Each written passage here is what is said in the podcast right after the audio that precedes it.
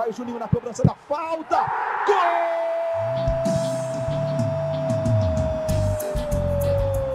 Está entrando no ar o podcast. Sabe de quem? Do Vasco! Do Vascão da Gama, do Gigante da Colina. É o GE Vasco.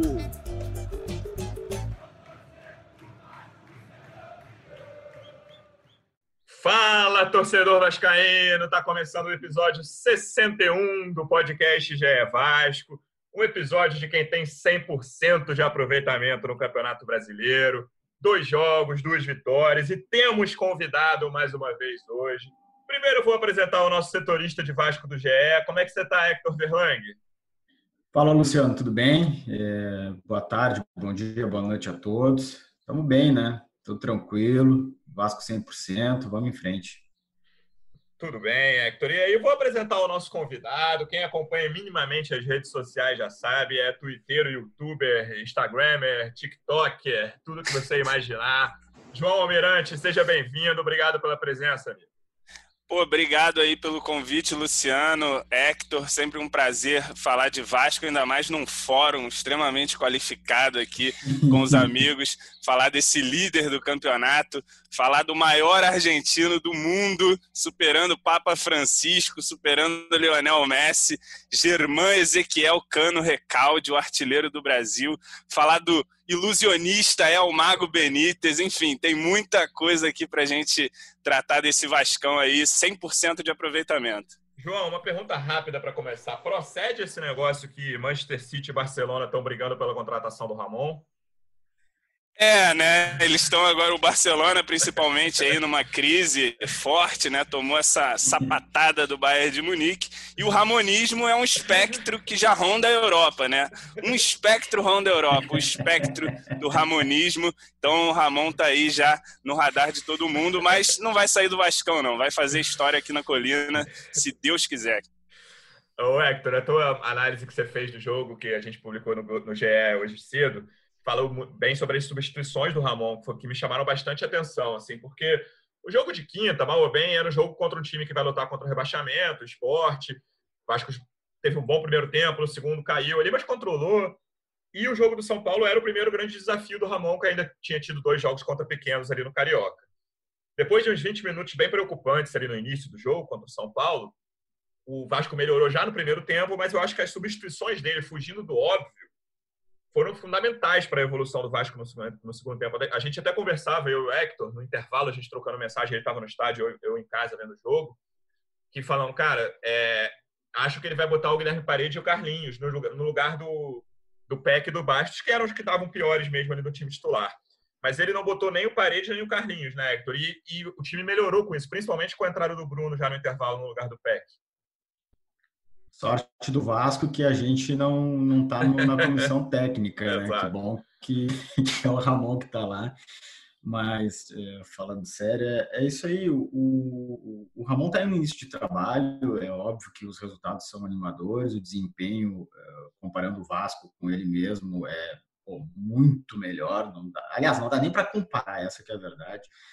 É, mas mesmo sendo início de trabalho e tendo todos os, os poréns de, de, de, desse contexto, o, o, Ramon é um cara que é, é, pelo menos está dando mostras que, é, primeiro, é, entende, não só como jogador, como técnico, é, enxerga bem e não tem medo de, de arriscar, assim, de, de fazer algo que, que possa realmente melhorar. Então, essas trocas mesmo aí de tirar o pet e botar o parede era uma troca óbvia que eu, Luciano, talvez qualquer um tenha pensado e até o eu Ramon sugeri, pode, inclusive é, até o Ramon pode ter pensado nela, só que ele pensou em outra também e aí ele certamente tem uma vantagem de conhecer muito melhor os jogadores, de fazer os testes, de, de imaginar situações que, que o adversário poderia fazer e como sair dessas arapucas, dessas armadilhas. E para mim a, a, a, entrada do Bruno, assim, é, o Bruno não teve assim aquela grande atuação, caramba, o que, que o cara fez, mas ele a partir dali o Vasco começou a equilibrar e conseguir criar situações para mudar o jogo, parar de, de, de, de, perder o meio de campo ali. O São Paulo estava sempre com aquela marcação adiantada, coisa que o Diniz Sim. gosta de fazer. E foi a partir daí que o Vasco equilibrou e conseguiu ter as situações de mudar o jogo. E aí contou com o Cano lá na frente para é, aliviar com gol a, a dificuldade toda que estava acontecendo.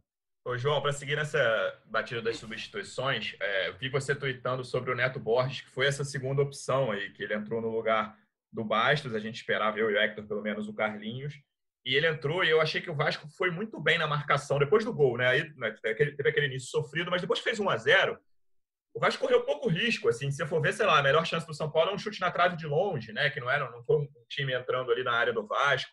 E o Neto reforçando bem a esquerda ali, eu acho que foi fundamental também nesse papel de marcação depois que o Vasco abriu o placar. Sim, cara, é, eu gostei dele, né? Eu vi que no começo essa foi uma contratação que eu fui começando a gostar dela conforme foi passando. Né? A primeira informação que veio, é, uns números assim pouco expressivos dele na passagem na Bélgica, né? Ele já tinha, se não me engano, é, essa foi a primeira partida que ele foi relacionado ou ele já tinha contra o esporte? Não, não, né? ele não, tinha acabado de chegar. Ele foi a primeira. É, entrou ali, cara, e me chamou a atenção a imponência física dele, né, cara? Um cara muito forte, também, muito né? alto, assim. Ele cortando ali as bolas de cabeça, ele deu uma segurada naquele lado esquerdo, o São Paulo parou de, de se criar ali por aquele lado. É, o Henrique, né, que, que eu costumo criticar também, aí, quem me acompanha bastante, é, acho que ganha um concorrente ali. É, realmente alguém para desafiar essa posição, apesar dele estar indo bem, né? Aí veja só, né? No, no momento que ele está indo bem, chega aí é, um jogador para, quem sabe, pleitear essa posição. O Vasco ganha mais uma boa opção. Gostei ali também dele. É, não deu, não deu para ver tanto assim, né? Foram 10 ou 15 minutos ali dele em campo, mas ele com a bola no pé também tentou alguns passes interessantes ali, umas ligações com o Thales. Ele, enfim, saindo com, com força para o ataque, né? Ainda não deu para ver é, muito, mas deixou uma ótima primeira impressão. É, agora, sobre essa questão aí do, do Bruno Gomes, uhum. é, eu gosto muito do Bruno, desde a base eu já, já via muito potencial nele, acho que é jogador para a Europa, assim. É, deu uma organizada mesmo no, no, time do Vasco ontem, quando entrou no segundo tempo, apesar dali dos dez primeiros minutos terem sido até um pouco parecidos com os dez primeiros do primeiro tempo, né? O São Paulo teve ali um, mais volume, meteu bola na trave, rondou ali a, área, mas aí depois do gol, como você disse, o time deu uma tranquilizada, principalmente depois do segundo, né? É, que foi um pouco tempo depois é, deixou a coisa bem definida ali em São Januário. Depois o juizão tentou atrapalhar, não sei se vamos falar disso, mas enfim, não conseguiu atrapalhar a vitória do invicto Vasco da Gama. É, eu falei da bola na trave, como o João lembrou, a bola na trave foi quando estava 0 a 0 ainda. É, então, uhum. para tocar num assunto que o, o, João citou muito por alto, que é o Thales. Assim, é um assunto que sempre vem à baila depois de todos os jogos do Vasco, quando vai bem, quando vai mal eu acho que ele teve um primeiro tempo um pouco melhor. Acho que ver o Juan Fran na frente dele dá uma tranquilizada, assim. Depois de tudo que aconteceu no ano passado, ele vinha sem confiança, o Thales. Mas quando ele viu o Juan Fran, falou: pronto, esse aqui eu já passei por cima no ano passado, posso jogar com mais confiança. Ainda não foi o, Thales do próprio jogo contra o São Paulo no ano passado, mas foi um Thales que evoluiu um pouco em relação ao que vinha jogando, inclusive contra o esporte na quinta-feira. É, eu acho que para falar do Thales tem que falar é, da questão individual e da questão coletiva. Assim, individualmente concordo, ele está um pouquinho abaixo ainda do que ele pode, mas está melhorando. É, acho que foi mais participativo nesse jogo de, de, de domingo agora contra o São Paulo, na comparação contra o Esporte mas ele também, eu acho que ainda está tá se ressentindo um pouco desse sistema do Ramon, assim, ele, ele tem uma obrigação tática lá é, de estar tá sempre aberto é, pela, pela esquerda, ele precisa é, recompor bastante também, é, é, e acho que ainda o Ramon precisa de, de alguns ajustes nesse esquema, de, de criar situações para o Thales conseguir uh, explorar o que ele tem de melhor, que é o partir para cima do adversário, assim, então não sei, exatamente não sei como que o Ramon vai fazer isso. É, como eu falei antes, é, é que bom para o Vasco que eu não estou lá e aí é o Ramon que está lá, então ele certamente vai tentar criar uma, um, uma situação coletiva de, de, de o Ramon, é, de, desculpa, de o Thales ter essa condição do um para um. Né? É, mas, ao mesmo tempo, o, o Thales, quando pega a bola, ele é, vê assim que os adversários respeitam muito, né? então é difícil ele está no mano, né? Sempre tem um ali na bola e um cara por perto, uma dobra de marcação. Então isso acaba abrindo espaço e abrindo situações para outros jogadores do Vasco é, é, é, aparecerem, né? E aí acho que entra um pouco o Benítez, assim, que está tendo um, um nesse nesse do Ramon. É, um ponto importante dessa questão do Thales, João, que eu acho também, coletivamente, como o Hector falou, é que o lateral do lado dele está ficando na defesa, né? Que é o Henrique. Então, é o que o Hector falou de um para um, quase não tem. É, um, é o Thales contra dois, o Thales contra três. O que me, eu acho, e é palpite mesmo, que a, volta do Vinícius, quando voltar, vai facilitar porque você resolve o lado direito. Então, você consegue, por exemplo, liberar o Benítez para jogar direto na esquerda. Ontem ele estava revezando muito com o Peck ali, direita e esquerda. Contra o esporte, a mesma coisa. E o Peck não está entregando. Nesses dois jogos, o Peck não entregou. Se o Vinícius voltar no nível que estava, jogando bem, no Carioca, claro que o brasileiro tem uma exigência maior, eu acho que você libera o Benítez, pelo menos, para jogar muito com o Thales ali do lado esquerdo e diminuir essa, essa multidão ao redor do Thales, como aconteceu ontem.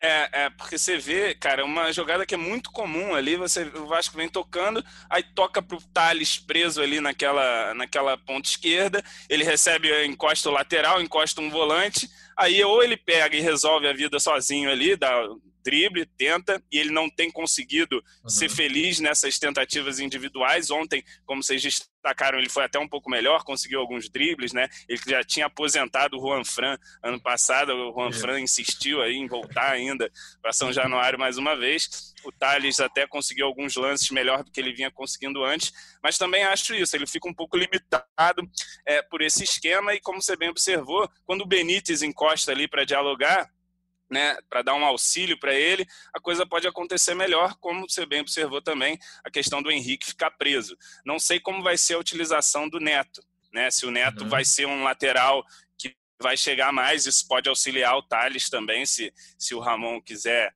optar por um, por um esquema em que, em que o lateral esquerdo não fique tão preso como ele tem usado o Henrique agora.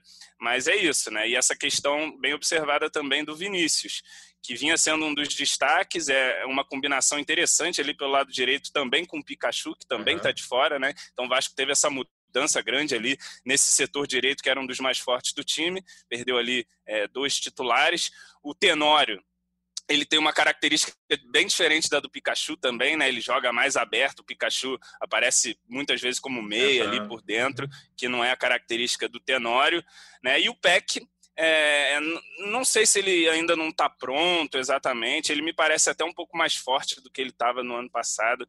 Consegue é, participar assim fisicamente melhor do jogo, mas ali na, na, na em dar profundidade para o time ele, ele não tem conseguido fazer, né? Nesse momento. Eu não sei quando o Vinícius volta. Não sei se vocês têm a informação, mas ele deve voltar aí na, na é, já em breve, né? Ele estava já num, num momento de transição, se não me engano. É, para quinta-feira agora, nem ele, nem o, o, o Pikachu voltam. É, quinta-feira é contra o Ceará, fora Isso. de casa. Eu acho que o Vinícius existe uma pequena possibilidade de domingo contra o Grêmio ele está à disposição, mas isso ainda não está confirmado. Essa coisa do PEC, né, Hector, mostra um pouco, apesar do bom início, claro, o elenco curto do Vasco, né? As opções, assim, quando a gente vê no banco, mesmo quando está com um grupo completo, que não é o caso, como o João falou, dois caras fundamentais na direita estão fora, o Vasco, cara, quem vai jogar? Até na hora que a gente vê o Vasco sofrendo dentro do jogo, você pensa quem vai entrar, quem pode mudar. É muito complicado ainda a, a falta de opções, né, Hector? Assim, o PEC é o que o João falou, assim, é, ele tá pronto, ele não tá, ele é isso. Se ele não for, não evoluir, claro que ele tem que ter paciência, garoto, começou ano passado no, no profissional. Se for esse nível que ele mostrou até agora, ele não, não, não tem como jogar no Vasco, na minha opinião. Mas se ele melhorar, vamos, vamos esperar e o Vasco tem vários jogadores, assim, principalmente no banco. Né? Essa dificuldade de elenco ainda é um complicador para o Ramon num campeonato tão longo, que vai ser quarta domingo direto, ainda mais tendo Copa do Brasil Sul-Americano. É, eu acho que o, o, o PEC, para fazer uma, uma comparação com ele mesmo, como o João é, tocou, ele está muito melhor fisicamente, é um cara que está aguentando mais o tranco, assim. É, eu, eu, no, no, quando estava o Abel, assim, ele, qualquer dividida já caía, ele deu uma melhorada, assim, acho que ele está mais forte, está tá segurando melhor a, ação dos, dos, adversários. É, mas com o Ramon, por exemplo, o Vinícius teve dois jogos ali do, do Carioca, né, num nível mais baixo, então acho que isso é, é importante, assim, no início de um, de um garoto da base para ganhar confiança, né, o PEC já pegou uma exigência maior, então acho que é importante falar disso, do contexto, até para não correr o risco de, de queimar o, o garoto, mas ele realmente não apresentou o que até o Ramon esperava, tanto que ele foi substituído nos dois jogos e nesse último aí no intervalo, o Ramon até mexendo numa estrutura tática do time. E, e aí o, o, elenco curto, tudo, o Vasco trouxe o, o Guilherme Parede para especialmente para essa função. E, e, o Parede entrou nos dois jogos, é, é, Esporte e São Paulo, e ele não conseguiu, pelo menos eu vejo assim, é, fazer o que ele precisa fazer, que é de lado ali direito. Ele é um cara que tem muita velocidade, ele deu duas arrancadas, né, em cada jogo, mas ele, eu acho que ele ainda não entendeu bem assim é, como que é o sistema do Ramon, porque às vezes eu acho que ele fica meio é, é, mal posicionado, não consegue estar ali no lugar certo para receber a bola lá na frente, que ele é o cara da bola lançada, né? A bola tem que estar lá na frente, ele e ele, ele tem que uh, explorar essa velocidade no corredor.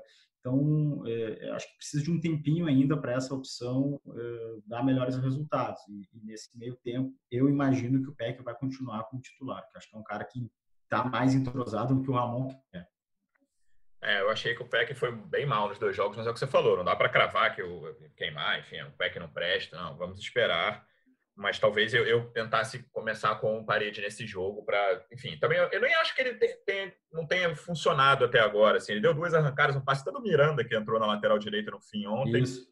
O entrou zagueiro, bem, Miranda, achei. É, ele é um cara firme ali, né? O Tenório tem, ele tem, ele tem dificuldade num, num contra um, né? A gente falou, citou o nome dele já, ele foi, jogou bem na defesa, não comprometeu. Era uma coisa que, enfim, preocupava. O Reinaldo é um cara que ataca muito, apesar de ontem ter protagonizado aquele lance bizonho que cedeu o escanteio para o primeiro gol do Vasco, mas o São Paulo joga bastante por ali também e o Tenório não comprometeu, mas o Miranda entrou direitinho e deu esse lançamento. Eu acho que eu testaria o Parede. Ô, João, desses reforços aí, cara, você falou do Neto, são, é, é difícil, né? Porque assim, o Parede é um cara um pouco mais conhecido, jogou no Inter, de Série A, tinha feito uma boa Série B pelo Coritiba antes. Mas vamos ver se eles conseguem acrescentar alguma coisa. O Carlinhos ainda não conseguiu, ainda não estreou. Uhum. É, mas são eu caras tinha... que. Vamos ver o que, que, que tinha... eles podem fazer. Eu tinha expectativa de ver o Carlinhos ontem, né? É, ali acho que seria uma substituição natural no, no lugar do Felipe Bastos, né? Ele que eu até acompanhei a entrevista que vocês fizeram aqui com ele. Uhum. É um cara que pode jogar em várias funções ali do meio-campo, né? Então acho que poderia ter entrado.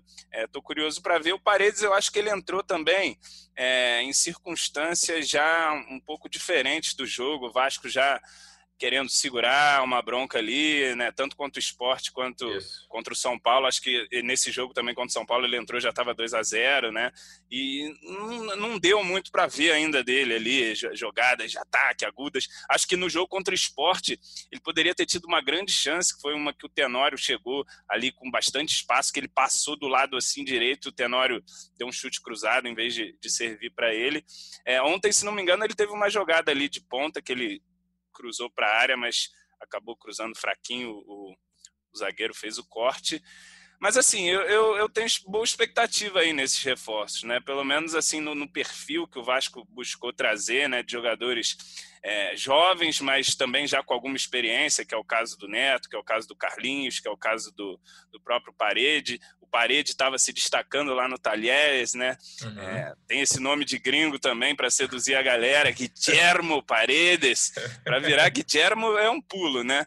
É, o cara então já chega aí também com esse carisma a mais, é, acho que pode ganhar a vaga sim do PEC. Eu já no, no, nesse jogo contra o São Paulo, eu já pensava que talvez o assim, para o primeiro jogo, pô, não vai tirar o moleque que está lá um tempão e tal, até por questão de gestão de elenco.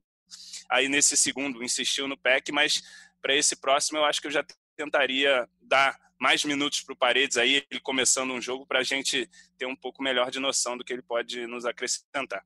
É, João, com a tua observação de torcedor mesmo, assim, tá, hum. todo o Vasco bem, duas, duas vitórias até agora. O que, que mais te preocupa ainda, assim, no, no, seja no elenco, seja na continuação do campeonato? O que, que ainda te preocupa no time do Vasco depois dessas duas rodadas? É, cara, é assim, a gente não tem tantos parâmetros assim ainda, uhum. né? A gente está aí empolgado, a gente pegou o esporte, que é um time ali que todo mundo imagina que vai brigar na parte de baixo. Agora pegamos sim um adversário de categoria. Acho que essa vitória tem que ser muito valorizada. Pegamos um adversário que, inclusive, a gente liga aí o programa de TV e parece que o São Paulo perdeu para ninguém, né? O é. São Paulo, do Fernando Diniz, perdeu, não sei o quê, e bababá. E ah, não, o Vasco estava lá, ganhou a partida, né? Mas assim, acho que estamos tá, comendo pelas beiradas aí. É, o elenco é curto, né? É, como a gente já salientou aqui várias vezes. É, mas assim, trouxemos também alguns reforços, vai depender do, do encaixe, né? Se, se, esse Neto Borges for um, realmente um, um, bom reforço, a gente ganha um lateral esquerdo de qualidade, que era uma coisa que faltava no elenco, pelo menos uma opção. É, se esse Carlinhos é, conseguir ser ali alguém que sei lá superior ao Raul, né? Alguém mais produtivo assim, uhum. já que vai ser uma perda, a gente já ganha, né? A gente teve essa perda do Guarim, mas até que ponto o Guarim é, realmente era do time do Vasco, né? Ele jogou ano passado ali, entrando um pouquinho e tal, deu até algum brilhareco, mas não era um jogador que se contava tanto assim, né? Pra, enfim, não nem participou esse ano. É, então acho assim, estamos é, ali pelas beiradas, vai depender muito do que essa molecada responder, Bruno Gomes, o próprio Vinícius, né? Que podem dar aí uma nova perspectiva para a gente, dependendo do, do desempenho que eles tiverem, né? Mas começa o trabalho da melhor maneira possível, aí seis pontinhos para já tranquilizar aí é, de saída, né? O João falou de molecada, né, Hector? Eu lembrei de dois jogadores que a gente nem coloca mais como dúvidas, né? Que são o André e o Ricardo, que são dois jogadores que hoje se firmaram no time titular do Vasco. O André está fazendo, tá fazendo uma temporada excelente até agora. Ele e o Cano são os melhores jogadores do Vasco, mesmo naquela época difícil do Abel. E o Ricardo, que foi um, assim, uma coisa que a torcida já pedia e o Abel não teimava, vá lá, de não escalar os dois jogadores, os dois zagueiros canhotos juntos. O Ramon, desde o início, colocou, deu moral para o Ricardo. O Ricardo, no, contra o esporte, chegou a falhar no primeiro tempo numa bola que gerou um contra-ataque, mas fez dois jogos bem seguros do lado do Castan. São duas peças hoje imprescindíveis ali no esquema do Ramon, né? Eu acho que talvez o, o, único acerto do Abel no Vasco tenha sido o Andrei, né? Porque não começou como titular, Sim. mas logo ali, sei lá, terceiro, quarto jogo, o Abel mexeu no time, botou o Andrei e o Andrei jogou muito bem com o Abel. É, acho que o Andrei e o Cano, aí o Cano muito mais pelo, pela sua qualidade individual, é, é, eram as únicas coisas boas lá naquele início de ano. É, e, e, é mesmo, estava falando aí do, do, Ricardo, né? O debate na, na, época do Abel é, pô, mas Castan e Ricardo podem jogar juntos? Os dois candidatos, pô, cara, são os dois melhores, por que, que não podem jogar é. juntos, né? o futebol não, não, é tão difícil, é simples, os dois melhores jogam, ué. Não tem, não tem por que não, não escalar. E, e, e sim, é, até a gente estava falando ontem, é, é, primeiro de tudo, o Vasco tem um, um, sistema defensivo bem estruturado, é difícil um atacante estar no mano com os zagueiros, né? O Vasco protege bem os, os defensores, mas quando tem, pô, os dois zagueiros estão muito bem, cara. Eu não consigo lembrar de um lance assim nesses dois jogos que eles tenham sido envolvidos, uhum. tenham tomado um dele. Talvez até tenham e eu não estou me lembrando. E, e, pelo alto, pô, eles estão bem também. O Castan é, é, brincadeira, parece que tem 4 metros de altura, tira todas as bolas. Tirou muita bola ontem. É, é, pelo alto, muito bem posicionado, muito seguro. E olha que ele ficou um tempo aí é, sem treinar, porque teve um problema é, muscular. E, e, voltou muito bem, cara. Parece que estava jogando direto. Então, é, sim, voltando à questão da tua pergunta, Andrei e Ricardo, dois grandes acertos e duas possibilidades é, talvez aí o torcedor do Vasco não vai gostar, o João também, de na próxima janela serem negociados e, e, e, aliviar um pouquinho a situação financeira, que isso aí certamente vai pegar, né? Até a gente fica pensando, pô, o que, que o Vasco pode fazer no campeonato? Daqui a pouco é. por uma necessidade, vende um outro jogador, num elenco curto como é, é complica, né? Então... O, o Andrei hoje seria uma peça que se o Vasco perdesse, faria um, um abalo no time impressionante, né? Por mais que tenha o Bruno Gomes, que também é um garoto que está surgindo muito bem, mas o Andrei é já mais consolidado, né? Já com um pouco mais de experiência, ainda muito garoto, mas já com alguma rodagem de Série A e jogando muito bem, finalmente, né? Ele que sempre teve muito potencial. Ano passado ficou escanteado totalmente, né? Uma coisa até um pouco incompreensível, assim. mas aí ele batalhou e, e voltou aí para o time e tem sido um destaque. Eu só faço uma ponderação nesse caso do Ricardo, é, na questão ali dos zagueiros, dos zagueiros canhotos, que eu acho que a saída de bola pelo lado direito fica um pouco complicada, né? O canhoto é, ele tem um pouco mais de dificuldade de jogar com a perna direita. Não, não sei, eu não sou geneticista, não sou nada disso e tal, mas eu, é, na minha observação, né, eu vejo que o canhoto ele tem um pouco mais de dificuldade de usar a perna direita. Então ali ele, ele, ele geralmente ele tenta sair ou pro lado do castanho, então a saída fica muito concentrada por um, por um lado, ou, ou o Ricardo tentando ligar essa bola no meio, né? É, mas assim, no combate ali, no, no posicionamento defensivo, é, tem ido muito bem. É, já podia ter sido feito esse teste, mas há muito, muito, muito tempo, né? Isso Sim. já era uma coisa que já podia ter acontecido há muito tempo. Essa adaptação poderia estar ainda melhor agora. É, e apesar de ter gostado da dupla, estar gostando e defender que ela seja mantida, eu acho o Ricardo ainda procurando ainda o seu melhor, melhor ali posicionamento em uhum. alguns lances, principalmente de mano, né?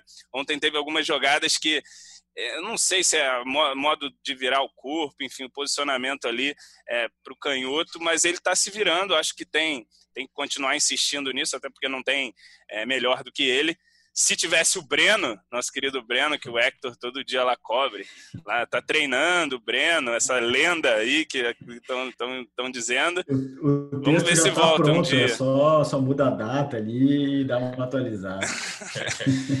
é, mas, pô, ele seria um, cara ali, porra, para reforçar muito a gente, né? Se, se ele conseguisse é, voltar, tava aí treinando, mas aí sempre acontece isso, né? Vem lá o Hector, dá uma nota, o Breno tá treinando. Aí some, some o assunto, desaparece o assunto, fica dois meses sem falar mais nada. Aí aparece, não, o Breno tá treinando de novo, aparece uma foto lá, tal, assim, né? Vamos ver. Essa, o que o Hector falou da janela, lembrando que a janela europeia esse ano, por causa da pandemia, vai até a primeira semana de outubro, acho que, acho que é 5 de outubro. E aí, cara, assim, eu, eu, imagino até que a diretoria conte com uma venda, pelo menos, nesses próximos mês e meio aí, 50 dias. E, cara, né, o, o, João falou assim, o Andrei, eu acho hoje, é difícil falar isso com o Cano metendo tanto gol. Eu ia falar que o Andrei é o jogador mais importante do time. Os dois, vai lá, Andrei e Cano. Porque, cara, ele participa muito dessa essa história da saída de bola, assim, ele é decisivo quase sempre, ele vem ali atrás, distribui. Então, e sobre zagueiros, assim, o, o Ricardo, essa seleção valoriza jogador, né? O próprio Thales era, era destaque da seleção no sub-17 no Mundial. A seleção pré-olímpica que o Ricardo integrou no início do ano eram quatro zagueiros. Dois já foram vendidos por 8 milhões de euros. Robson Bambu foi para o início do Atlético Paranaense e agora o Bruno Fux, o Inter está vendendo para o CSKA. Restaram o Ricardo e o Nino do Fluminense. Pode ser que o Ricardo seja um nome desse também. Acabou de renovar com o Vasco. Claro que a maior renda viria do Thales mas não acho impossível, por exemplo, principalmente se o Thales não, não render no próximo mês, vá lá, que a venda seja outro desses dois que a gente citou aqui, sabe? Andrei e Ricardo. E aí pode ser que, sim, vai fazer falta também. Mesmo o Ricardo, eu acho o Andrei mais importante. Mas, enfim, de, seja o Erle, seja o Ulisses, seja Miranda, seja o folclórico Breno aí, que o João ainda conta com ele, é, é difícil substituir o Ricardo. Uhum. É, eu não, não me lembro de cabeça aqui é, é, até poderia pesquisar, mas é, vamos perder tempo. Mas o Vasco conta com mais ou menos, sei lá, 60 milhões em vendas é, no orçamento, orçamento. desse ano. É. E, e, então seria Já vendeu 20 com o Marrone, né? É, é isso que eu ia dizer. Não, não conseguiu vender ninguém para fora, fez uma venda interna aí com, com o Marrone, é, é, mas enfim, vai precisar vender, não, não tem como. Entendeu? Precisa vender para fechar um orçamento que não vai resolver a vida do Vasco, mas vai manter aí os salários em dias. Então, é, um, um vai ser vendido com certeza. Tomara que não sejam dois, porque se forem dois, pô, aí vai mudar muito né? com, com é, o time pelo, que o Ramon pelo, conseguiu montar pelo que eu vi, é uma entrevista, se não me engano, do Carlos Leão, não sei quanto tempo tem isso, que é o vice-presidente de uhum. finanças lá, ele falando que o Vasco tinha que vender dois ou três ainda é, para fechar a conta, né? E se você imaginar aí quem são os ativos do Vasco, quem vai despertar interesse no mercado, são esses jogadores que hoje são fundamentais para o Vasco, né? Então ele está numa sinuca ali, ou você, você vende o time que te garante ali uma competitividade, mas ao mesmo tempo, se você não vende, você não paga os caras também, enfim, é uma coisa complexa, né? o, é, o Andrei, eu acho um bom exemplo do que a gente estava comentando do PEC. O Andrei termina 2018 muito bem, aquele 2018 que o Vasco fez o Campeonato Brasileiro muito ruim, ele se livrou naquela última rodada contra o Ceará, ele, Andrei e Maxi Lopes eram basicamente os destaques do time. E 2019 ele sumiu, é, é, essa coisa da instabilidade, ele brigou com, teve uma questão extra-campo com o Valentim no início do ano, beleza, mas mesmo nas chances que ele teve, ele, ele foi mal. Eu lembro que ele fez um jogo bom que foi aqui no fim, acho que faltavam duas rodadas, aquele 1x0 contra o Cruzeiro, que ele faz a jogada do gol do Guarim. Uhum. É, mas ele teve muita instabilidade. Então, assim, é sempre bom a torcida lembrar, quando o garoto estiver mal, principalmente os que chegaram agora, né? Como o PEC, que a gente tava, sobre o qual a gente estava conversando. Cara, lembra do Andrei, assim. O Andrei teve um momento muito bom lá em 18, mas ficou um ano inteiro praticamente no ostracismo do Vasco. E esse ano, assim, é peça-chave, não tem como perder, assim, não tem como, né? Se perder, vai fazer muita falta. Então, com garotos é sempre bom lembrar disso. O Ricardo, é. o Luciano, o Ricardo, ele quase foi aposentado lá na altitude lá da, da, Bolívia, cara. Ele fez o podcast com a gente ano passado e ele falou, cara, eu achei que eu, não, que eu ia pelo menos sair do Vasco naquele jogo, entendeu? Depois. É. Exato. Bom, a gente falou de, de, dos garotos da base, a gente falou dos reforços que chegaram agora. Tá faltando dois detalhes aqui reforços que chegaram no início do ano, um na virada do ano ainda, outro um pouco depois, que estão um está voando desde o início do ano, que é o Cano, e o Benítez, que chegou né, meio contestado ali, chegou a jogar pouco antes da pandemia, e agora fez dois bons jogos no brasileiro. João, vamos falar do Benítez primeiro, deixar o Cano por último, ele merece. O que você está achando? Eu tenho achado ele muito importante, ajudando muito, buscando jogo, tem criatividade, bons passes. O que, que você acha do, do Benítez nesses dois jogos até agora, cara? É, cara, gostando bastante também, né? Ele que chegou também tinha uma desconfiança. Fui consultar lá é, a maior rede de especialistas, que é o comentário de Twitter do, do, do próprio clube, deles. independente, para a gente saber ali do que se trata ali. Realmente o jogador, só você conhecendo lá, é, quem conhece o cara de fato. É, e ele não, não vinha muito bem recomendado, não. Parecia que era um cara que, que surgiu bem lá na base do clube deles, é, teve algum destaque, né? Participou da, bem daquela campanha da Sul-Americana que o Império do Mal acabou sendo derrotado aqui no Maracanã. Com um bom Jogou jogo. bem na final, é. É, enfim. E, mas enfim, estava em baixa lá, né? Então completamente adaptado ao fluxograma, que vocês muito bem conhecem. Chegou ao Vasco aqui por um empréstimo. É, como você disse, não conseguiu desempenhar ali, não teve tanto, tantos jogos antes da pandemia também, né? É, me pareceu no começo estar tá um pouco gordinho, um pouco meio fora uhum. de forma, né? Mas aí depois começou a, a passear de barco com o Germancano, né? Aí vendo o homem lá rasgado, ele também teve que fazer ali a, a sua presença deu uma afinada, uma secada e jogando muito bem, né? Aquele típico meio argentino, né? Que, que brigador, né? Rouba a bola. Ontem, por exemplo, o segundo gol do Vasco é numa roubada de bola dele ali no meio-campo. É um cara que, que chuta de fora, que tem uma boa bola parada também no cruzamento, no escanteio. Se não me engano, é ele que bate o escanteio também, que vai dar origem ao primeiro gol. É, então é um jogador que, que vai surgindo muito bem aí no Vasco. A gente que há muito tempo fica é, pedindo um meia, né? Isso já é um pedido antigo da torcida. Pô, precisa ter um meia, um meia, um meia, um meia. E aí tinha o Bruno César, que não conseguia nunca entrar em forma, né? Agora, quando tava aparecendo que ia porra, entrar azarado, em né? forma, né? E teve esse azar aí do, do Covid, espero que já esteja se recuperando bem aí. E o Benítez aproveitou para para se firmar e se tornar aí um pilar desse time do Ramon aí nesse começo do Campeonato Brasileiro. Foi, sem dúvida, aí um dos melhores em campos nossos, tanto contra o esporte, tanto agora contra o São Paulo. Né? Apesar de não ter dado assistência, não ter feito gol, é um cara que tá, tá fazendo a bola rodar, né? Você vê que ele dá muita sequência de jogadas, né? Dificilmente a bola morre no pé dele. Ou é um passe interessante, ou ele dá um drible. Ontem deu outra caneta que não entendi por que não foi reprisada em, em super slow motion, tem tantas câmeras. Passou batido a caneta. Acho que o, até o Luiz Roberto, lá, no, quem estava narrando, se distraiu. Não falou nem nada da caneta que ele deu. Contra o esporte já tinha sido umas duas ou três.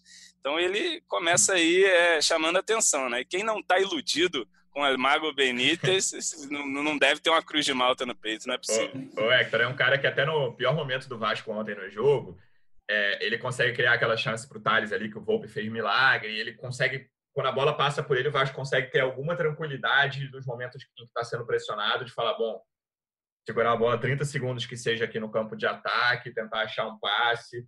Ele tem esse, esse papel que eu acho bem importante, assim, que obviamente o Vasco, com o elenco que tem, vai ser pressionado em a maior parte dos jogos do brasileiro, em algum momento do jogo, né? não o jogo inteiro. É, o Benítez consegue evitar isso e deixar o Vasco com a bola no pé mais tempo. Sim, sim, e ele tem também uma outra é, é, característica assim que eu acho muito bacana e, e muito importante né, nesse sistema de jogo, que ele, pô, cara, ele é aquele cara chato assim para recuperar a bola, né? Chato para o adversário no caso. Roubou a bola do segundo no... gol, né? Exatamente. Eu não consigo me lembrar agora de cabeça quem era o jogador do São Paulo que estava com a bola. Acho que era o Paulinho. É, não tenho certeza. Que chutou a bola na, na trave. Mas ele, ele tá ali meio que se fazendo de morto e tal, mas ele pô, é sempre um cara muito ligado, ele dá um bote rápido, tira a bola sem cometer falta, e aí a bola vai para o Andrei, o Andrei dá a arrancada aquela, enfim, que a gente já falou aqui com baita qualidade, dá o passe para o cano. Então, o Benítez, ele, ele, além de saber jogar com a bola, ele, ele tem muita noção de jogar sem a bola, cara. É, o, o João estava falando aí com muita propriedade, ele estava embaixo lá no, no Independente mesmo. É, acho que tinha coisas assim fora, de, fora, fora do campo, estava meio incomodado. Acho que já tinha um desgaste dele ali também é, com, a, com, a, com, a, relação ali com a exato, torcida é. também, né? E acho que ele estava meio incomodado lá com alguns atrasos também. Tudo bem que ele veio para o Vasco, que também. Uma espécie de Moraes do Independiente, digamos assim. e, e, mas a mudança é boa, pô, veio para um país novo, Rio, Vasco. Andando de barco enfim, com o Cano. Exatamente. exatamente. Fez uma, uma boa parceria com o Cano.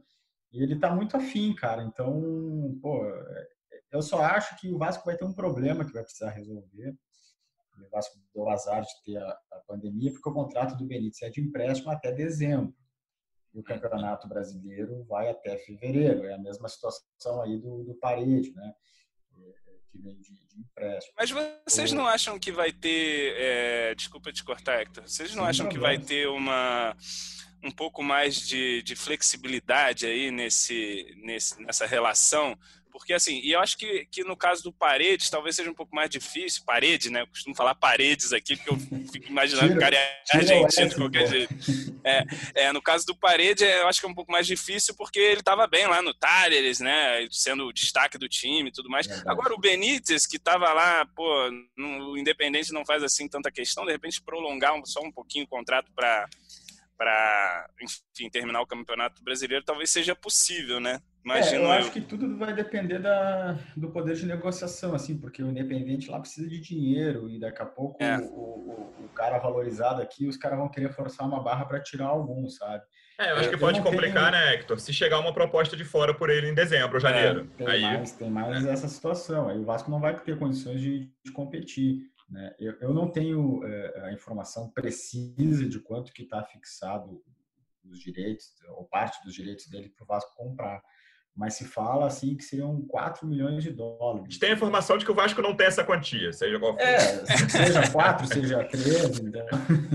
Que desgraça. Então, mas, é... mas em compensação, a gente tem aqui uma torcida apaixonada, você está entendendo? A gente tem aqui é, eu, na qualidade de compositor, posso fazer um funk para esse atleta, para tentar aí seduzi-lo a permanecer no Vasco. A gente tem algumas armas aí, uma rede social forte, uma presença ali massiva. Invasores de Instagram ali. Né? É, exa exatamente. Então tem todas essas armas aí para a gente seduzir o Benítez. Eu acho que ele tem gostado do clube, cara, aqui, essa essa relação com o Cano. Eu estou esperançoso que pelo menos até o final do brasileiro ele, ele possa é, ficar com a gente. Que a, a, vontade do jogador nesses casos é. tem um, um, um, grau de importância muito grande. Então, daqui a pouco o cara também vai, vai forçar a barra para pelo menos terminar o campeonato. É, vamos ver. Vamos curtir o bom momento e deixa essa, essa situação um pouquinho mais, mais para frente aí também. Não vamos estragar você estraga prazer. E o Benítez que tem também uma outra, um outro detalhe que um amigo meu reparou, ele é a única pessoa ainda que mantém o corte asa delta.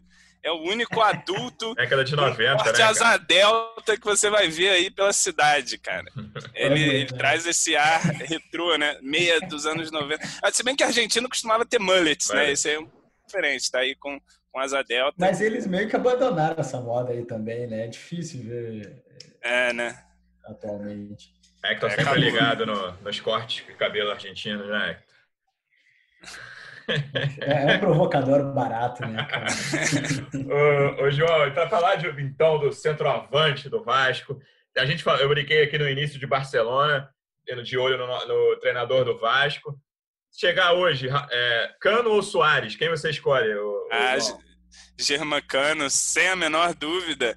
É, cara, eu acho que assim, a palavra que define o Cano é eficiência, cara. Ele não precisa, ele não é aquele atacante que precisa de cinco, seis chances para botar uma lá dentro. Você vê ontem no jogo contra o São Paulo, foram duas bolas que ele pegou e as duas ele botou na rede, né? E quando ele não bota na rede, ele chuta com perigo, obriga o goleiro a fazer boas defesas, né? Então é uma contratação, é, assim, eu não lembro realmente de uma contratação tão certeira quanto essa do, do Cano aí nessa gestão principalmente acho que o, o, o Castan, né? A gente pode colocar o Castan também, que é um líder, um capitão e tal. Mas esse cara definidor, esse cara que resolve jogo, que é o Cano ali, é, o Vasco fez uma atacada muito boa, uma atacada que também contou com a ajuda da torcida, que muito antes de se contratar Cano, já estava pedindo Cano, já estava lá lotando, plantando acampamento, né? Lá no, no Instagram do, do, nosso querido argentino, e ele veio para cá, é, parece estar tá, tá, bem adaptado aqui no Rio, você vê ali pela, pelas redes sociais dele, que está sempre passeando aí de barco, mais, é, com seu amigo Benítez, e deixando o gol, né, fazendo aquilo que ele foi pago para fazer, né, teoricamente pago, é, está, será pago em algum momento, mas está aí respondendo muito bem, muito bem mesmo. Na, antes mesmo da pandemia, ele ainda não estava no ideal da forma dele, né? Ele mesmo disse que ainda estava um pouquinho Sim. acima do peso, e mesmo assim ele já estava resolvendo. Ele garantiu classificação na Copa do Brasil nas nossas duas fases, ele garantiu a Sul-Americana, enfim, e agora já começa o brasileiro aí, já na tábua dos artilheiros, né? Lá em cima. Ele é um Junto cara... com o Felipe Bastos. tá de dois ali.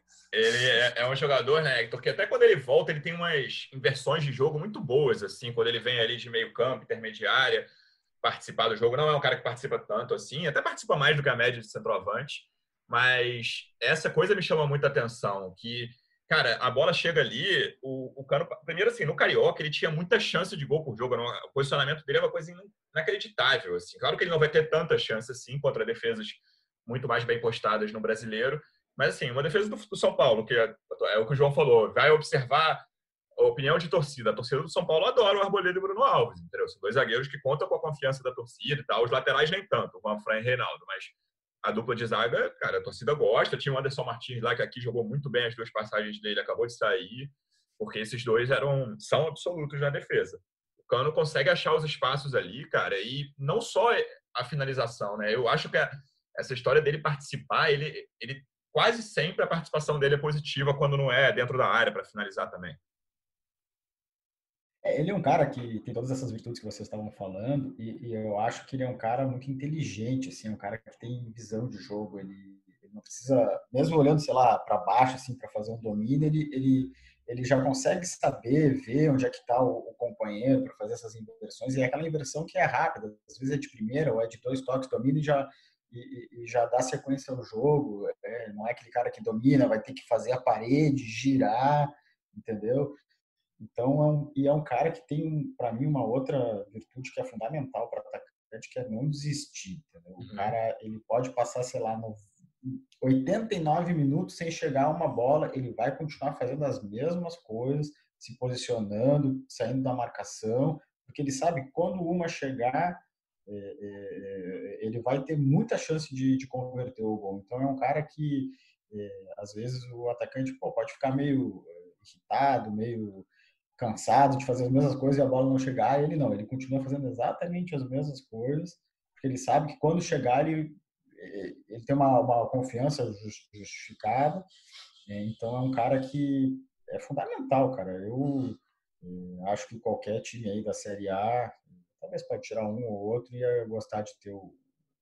Qualquer torcedor de time de Série A ia gostar de ter o Cano é, no seu time. Ontem tinha é São Paulinos que... falando isso, né? O Cano desse time aqui faz jogaria fácil. E, e, ele é um cara que, que assim, como você disse, Luciano, é a questão do posicionamento dele que realmente chama atenção, porque muitas vezes parece que ele faz gols fáceis, né? Assim, uhum. Esse gol aí, pô, fácil. Mas o difícil é você se desmarcar na área, você saber onde a bola vai parar. Você vê o próprio gol do, do escanteio ontem, ele estava no lugar certinho, esperando ali a sobra, né? No, no, posicionamento certo. Nem pensa muito, ele não, ele não, ele pega e já né? bate né? e já bota para dentro.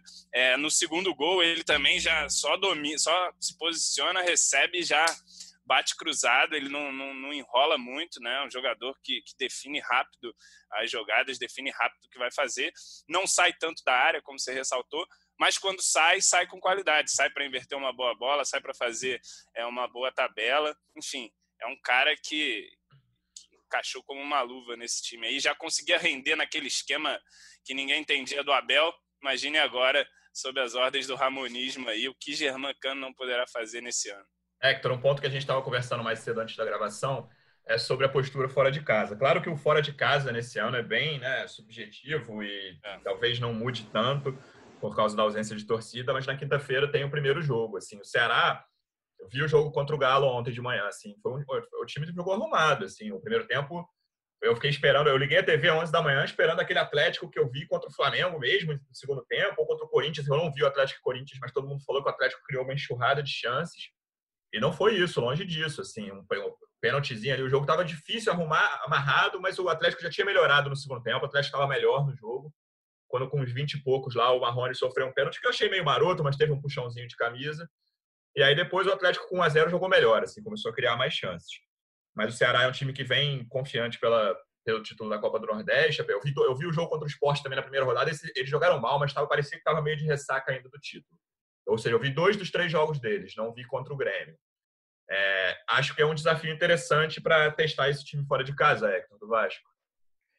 É, então, o Ramon ele só jogou em São Januário, né? É, Isso. O Vasco do Ramon só jogou em, em São Januário. É, ok, sem torcida, é, mas é, vai ser uma novidade, é, é uma questão a ser observada. mas eu tenho a impressão, também ouvindo muito o Ramon, a gente já conversou com ele, fez entrevista e tudo, é, eu acho que ele é um cara que é, não vai fazer aquela coisa assim de, ah, de jogar em casa de um jeito, jogar fora de casa de outro jeito. Vou mudar tudo aqui, vou, sei lá, encher o time de volante, botar um outro zagueiro, não quero perder. Acho que é um cara que não é. Quero dizer que não é um cara assim refém do resultado, sabe? Não é aquele cara que aqueles treinadores assim, ah, não, não posso perder aqui para não começar a ser questionado, tá? Acho que é um cara é, que. É, vou sair é de casa para voltar com um ponto e pronto, né? É, exatamente. Então, é algo a ser observado. Eu acho que eh, ele falou uma frase ontem na, na, entrevista que eu achei muito legal, né? Que mostra a, a humildade dele também de, de, entender que, embora o momento seja bom, é um cara que está no início de carreira, é um cara que está no seu, né, no seu primeiro trabalho em, em time, time grande ele disse, pô, eu vou chegar em casa, vou ver o, o, o vídeo para aprender. Uhum. Eu quero aprender, aprender com o que aconteceu. Então, é, sei lá, daqui a pouco ele pode fazer alguma, alguma mexida, é, porque ele identificou lá algo a ser melhorado, como ele fez a, a, troca no intervalo. É, é vai fazer a troca para melhorar, ele não vai fazer a troca para se resguardar, para não perder e ter esse pavor assim que alguns técnicos brasileiros têm. É, vamos ver, cara. O, o, eu vi o jogo do, do Ceará contra o, contra o Grêmio. É, foi o único jogo que o Luciano não assistiu. Uhum. Acho que o Ceará ali tem, tem algumas coisas, mas, cara, acho perfeitamente possível o Vasco ir lá e fazer um bom jogo. É, é não sei se vai ganhar, dá para buscar um empate. Acho que o empate não é de todo ruim também. É, mas para a gente pensar assim em campanha, para a gente pensar em, em então o Vasco tem um, um campeonato tranquilo, é, três pontinhos cai bem, né? É jogo para ir lá e, e, e, manter a boa fase, até porque depois vão ter confrontos com times mais qualificados e aí tu pode ir jogando. Então acho que é, dá para imaginar o Vasco com boas chances de vencer, sim. Tudo bem que os caras lá tem, tem o Ramonismo aqui, tem o, o Gordiola lá, mas pô Dá para. O guardiolismo é, é, é brabo também. dá para é. ir lá e, e, e, manter a boa fase. Eu não, não acho que seja impossível. Não. Depois do Ceará, o Vasco pega o Grêmio, e aí o pessoal lá da terra do Hector de Porto Alegre, a gente acabou de publicar no GE, tô lendo aqui, que o Grêmio pode ter time misto contra o Vasco, porque no meio de semana tem final do Campeonato Gaúcho. Eu tenho certeza que não vai ser time misto, vai ser time reserva. É? Conhece, Hector conhece bem o Rio Grande do Sul. É, a tabela, pelo jeito, está sendo conformada para o pentacampeonato do Vasco, né? Pelo jeito. Né? Vou pegar o Ceará agora. O Ceará que vem aí com um empate no campeonato, um ponto apenas em três partidas. Isso. Pelo amor de Deus, né? Não tem como enfrentar o gigante da colina. Mas tirando toda a brincadeira, também acho que vai ser um jogo complicado, embora o Ceará tenha essa campanha aí é, não boa, né? Ruim, perdeu do esporte, com gols de Pelelton, inclusive. É, que passou em branco em São Januário, a lei do ex não vigorou em São Januário ainda bem. Mas, enfim, se o esporte ganhou e a gente ganhou do esporte, por que, a gente não vai pensar também que pode ganhar do Ceará? Acho que tem que ser, tem que ir lá para o Ceará para vencer o jogo. E como vocês ressaltaram aí, essa questão de não ter torcida, né? Então, é, assim, é só um campo diferente, né? a pressão externa não, não, não tem, né? Então, mais um campo 11 contra 11, acho que o Vasco tem totais condições de conseguir essa vitória contra o Ceará. Espero que esse comentário não zique o gigantesco da é colina. Só, agora é só um campo e um DJ, né, João? Tocando as músicas do, do adversário, só isso. Pois é, não, e essa, essa, essa coisa de clima meio de treino, assim, tem feito bem ao Felipe Bastos, né? Que, querido, porra, engatou ali uma sequência excelente nos jogos treinos e agora também nesse, nesse clima. Ontem foi um pouco pior, acho que a gente não falou isso aqui do, do Barça, é, jogo exigiu um pouco mais de marcação, ele, ele foi, foi abaixo, né? Agora, João, está chegando no fim aqui, eu quero te fazer a pergunta mais difícil que existe hoje. Em que posição o Vasco vai terminar o Campeonato Brasileiro de 2020/21? Que posição? O meu é. coração diz que vai terminar em primeiro. a minha razão diz que o Vasco vai terminar em sétimo, a guerrida sétima colocação do Campeonato Brasileiro. E o meu juízo se satisfaria ali com satisfazeria ali com, com até a primeira metade, acho que que tá uma campanha a gente vai sonhar com, com o máximo, né? Cara, eu acho o Vasco um dos times mais, mais difíceis de prever o que vai acontecer. Assim, ontem eu, tenho, eu falei num podcast aqui durante a parada, não a parada, o Vasco já tinha feito aqueles dois jogos do Carioca, mas ainda estavam rolando as finais de estaduais e tal uns 15, 20 dias antes do início do Brasileiro, eu falei num podcast aqui que, para mim, o, o Botafogo tinha passado o Vasco em termos de elenco. Foi, acho que foi logo depois da contratação do Calu, que eu acho uma grande incógnita. E ontem, quando acabou o jogo do Botafogo, foi depois, dois amigos meus mandaram a mesma mensagem. Vasco, seis pontos, Botafogo, dois. Ou seja, então, eu acho o Vasco muito difícil de prever, cara, porque é, essa coisa do elenco e o que vai acontecer, alguma venda. Claro que outros times vão defender jogadores, não é só com o Vasco isso mas eu acho que tem um elenco muito curto, assim, mas assim, se fizer um campeonato tranquilo, por exemplo, eu acho hoje a briga lá de baixo, talvez nem seja a briga do Vasco esse ano. Acho Esporte Coritiba com grandes chances, assim, acho os dois favoritos destacados. Acho que o Fortaleza tem jogado bem mal, tem jogado pior que o Ceará. O Fortaleza ontem o Botafogo podia ter ganhado o jogo tranquilamente. O Fortaleza tem um ponto também. Ceará é briga, mas eu, eu acho que eu não uso muito de parâmetro esse jogo do esporte, porque era um jogo meio de ressaca e tal. Fora isso, eles têm um empate contra o Grêmio e essa derrota para o Atlético Mineiro, que talvez seja um dos dois favoritos ao título.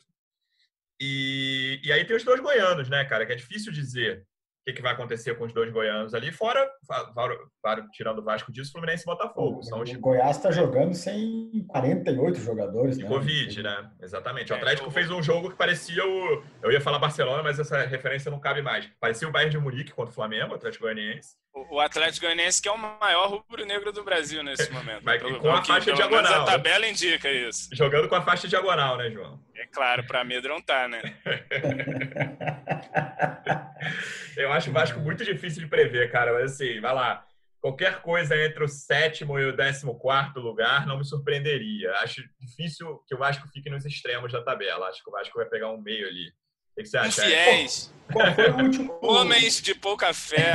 Qual foi o último ano que o Vasco teve um brasileiro calmo, assim, sem brigar 17. baixo? 17, 17 foi para né? Libertadores. É, não, eu acho que até o ano passado até que foi calmo, cara. O início não, né, João? Aquele início foi tenebroso. É, não, o início foi ruim, mas ali depois a partir da chegada do Luxo ali, o time até que foi ali no meio de tabela e tal, não é. foi aquele desespero, né? Agora, em Aliás, 17 foi para Libertadores, ali na, Aliás, a última quando, vaga lá, tinha 10 Vasco, vagas. Quando o Vasco contratou o Luxemburgo, eu mandei uma mensagem para o Luciano, relaxa, não vai ter problema. O que, que ele me respondeu? Você tá maluco, não sei o quê. Depois acabou o campeonato, eu disse, pois é, né? Te falei. Calou minha boca é, o Luxemburgo. Eu não achei que ia dar certo, não. E ele fez um bom trabalho no Vasco.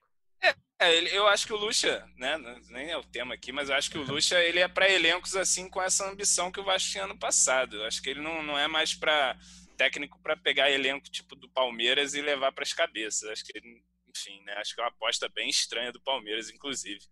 Mas aqui no Vasco o homem fez o ano tranquilo. Acho que mais pela questão extracampo do que propriamente dentro de campo, né? É, então ele tem uma ele tem uma ele tem uma inteligência que até pessoas do Vasco falaram isso assim com quando estava o Abel, né? Principalmente depois daquela entrevista do hoje foi lindo, que o Luxemburgo conseguia trazer a torcida para perto, né? Para apoiar e o caramba, coisa que o Abel não conseguiu nem de perto, pelo contrário, assim, falava coisas que irritavam a torcida, deixava a torcida sem vontade de, sei lá, apoiar o, o time. A primeira coletiva do amigo, ele chega e fala que, olha, que não vai receber não, mas é, é tudo nosso, vambora, é Vasco. Pô, que isso, cara? Isso com o Vasco no mercado para contratar, né? No é, dezembro. Não, isso. pois é. Enfim, não deu eu, muito certo. O Luciano não perguntou para mim, mas eu quero falar, eu acho que... Eu perguntei o que, que você acha, Hector, sim, mas vai. Perguntou? Desculpa. Uhum. É, eu acho que o, o, o Vasco está mostrando que dá, e acho que o nível do campeonato permite sonhar, cara. Tipo, não é impossível, sabe? É difícil, lógico que é. O, o Vasco está iniciando muito bem, mas enfim, tem problemas também. O, o, time ainda tem ajustes a serem feitos, é, tem jogadores que podem render mais. A gente estava tá, falando do Thales antes aí enfim, é, vai ter jogo pô, pra caramba aí. É, vai ser uma maratona daqui a pouco. Vou até bater na madeira aqui, alguém pode machucar, sabe? Enfim, pode ter percalço. Mas o nível do campeonato é baixo, sabe? É. Não dá pra, pra se assustar aí também com, com o que tá apresentando. Então, você vê. Eu não, acho, eu não acho impossível brigar por uma vaga na Libertadores, é, entendeu? É, você vê, o, o, Vasco, o Vasco e Ceará. O Vasco pode ganhar do Ceará, o Ceará pode ganhar do Vasco, pode perder do Bragantino, pode ganhar do Santos, perder do é, Botafogo. É uma loucura, é, assim, cara. todo jogo que você olha na tabela, você fala, ah, dá jogo, dá jogo. É. é tirando tem... um ali, o Galo, que tá agora ali um pouquinho mais com um pouquinho mais de moral, você enfim, você tem dois, rival, né? é, dois times na teoria acima, sendo que um tá com técnico novo, que é o Flamengo, que é incógnita, né? É. Então, assim, o Flamengo e o Galo eu acho acima. Mas provavelmente o terceiro colocado vai ser um time contestado hoje. Não sei quem vai ser o terceiro. Isso se o Flamengo e o Atlético forem os primeiros em, em alguma ordem. Porque tem, tem alguns clubes é. que têm elenco, né? Que é o próprio caso do São Paulo, e não tem o time rendendo. Os Exatamente. Palmeiras. É, o próprio Corinthians, que é um time que é chato de enfrentar, mas assim, quem vai ser? O Inter, o Grêmio? O Grêmio é sempre com essa coisa de ah, poupar jogador no brasileiro para jogar final do Gaúcho. Então, assim, só, o sorte do Vasco se for isso mesmo o Inter é sempre isso, né? O Inter é sempre um grande elenco, é sempre um favorito. Já há 20 anos que isso acontece é, e acaba não. Ontem veio aqui perdeu do Fluminense, do Maracanã. Então. Assim, 40 anos sem ganhar o brasileiro. colocam o Inter ali. Não, o Inter tá, vai brigar, obviamente, lá em cima. E o Vasco, obviamente, vai brigar lá embaixo. Aí vem o Inter aqui perto do Fluminense, aqui no Maracanã, que é um time que vai brigar onde também? Ali. É no meio. Então é, é um muito perde-ganha esse campeonato. Quer dizer, perde-ganha para os outros, né? Para o Vasco é apenas ganha, ganha, ganha, ganha. É uma máquina que não para de vencer. É isso. Quinta-feira, então, essa máquina, palavras do João, volta a campo contra o Ceará. E na sexta a gente volta aqui no podcast. João, muito Só obrigado antes... pela presença. Fala, fala. Peraí, peraí, peraí. Antes fala, de encerrar, o, o cara que está nos ouvindo aí, só está nos ouvindo, não está vendo, mas o João gravou verdade, esse podcast. Verdade com uma camiseta que ele vai explicar para a gente aí qual é. É a minha camisa do Lyon. Essa camisa foi mandada diretamente da França pelo meu amigo Antônio Augusto Ribeiro Reis Júnior, que os mortais aí conhecem como Juninho Pernambucano, né? Enfim, Juninho me mandou esse mimo lá da França e essa semana é, tem Lyon aí na. na Jogo na fácil Champions. contra o Bayern, né, João? É, o Bayern é o azarão aí, né? Vasco, né, na Champions. É, o azarão aí nessa semifinal aí, o Bayern de Munique vai ter que lidar aí com, o, esse time do Juninho, com Dembélé, enfim, com vários craques. É, mas o que importa mesmo é que o Reizinho está dominando a Europa mais uma vez, né? E o Lyon, cara, que é, é, é, engraçado, né? Porque aqui a gente no Vasco ama tanto o Juninho, mas eu acho que lá eles amam mais ainda o Juninho. Eles conseguem ser ainda mais devotos do, do Monarca, Antônio Augusto Ribeiro Reis Júnior. É, enfim, o cara chega lá no Lyon, as coisas começam a acontecer para eles. E estamos aí na torcida essa semana. Já mandei uma mensagem para ele, falei que vai dar nós. Já tinha falado que, que o, o De Bruyne não ia arrumar nada contra a gente na última, né? Estavam chamando ele de De Bruyne César até, né? Mas, enfim. Aí agora a gente vai pegar aí o Paia e vamos dar mais uma sapatada. o João está otimista no Brasil e na Europa. É isso. João, obrigado pela presença, cara. Valeu demais. Pô, obrigado vocês. Estou sempre aí disponível quando precisar aí de alguém para completar aqui o papo. Estamos aí às ordens. Valeu, abração, Hector. Obrigado, amigo. Sexta-feira a gente volta. Valeu, Lulu. Valeu, João. Sexta-feira a gente volta. Tomara aí com mais uma vitória do Vascão. Valeu, Valeu pessoal. Obrigado pela audiência. Até sexta-feira. Um abraço.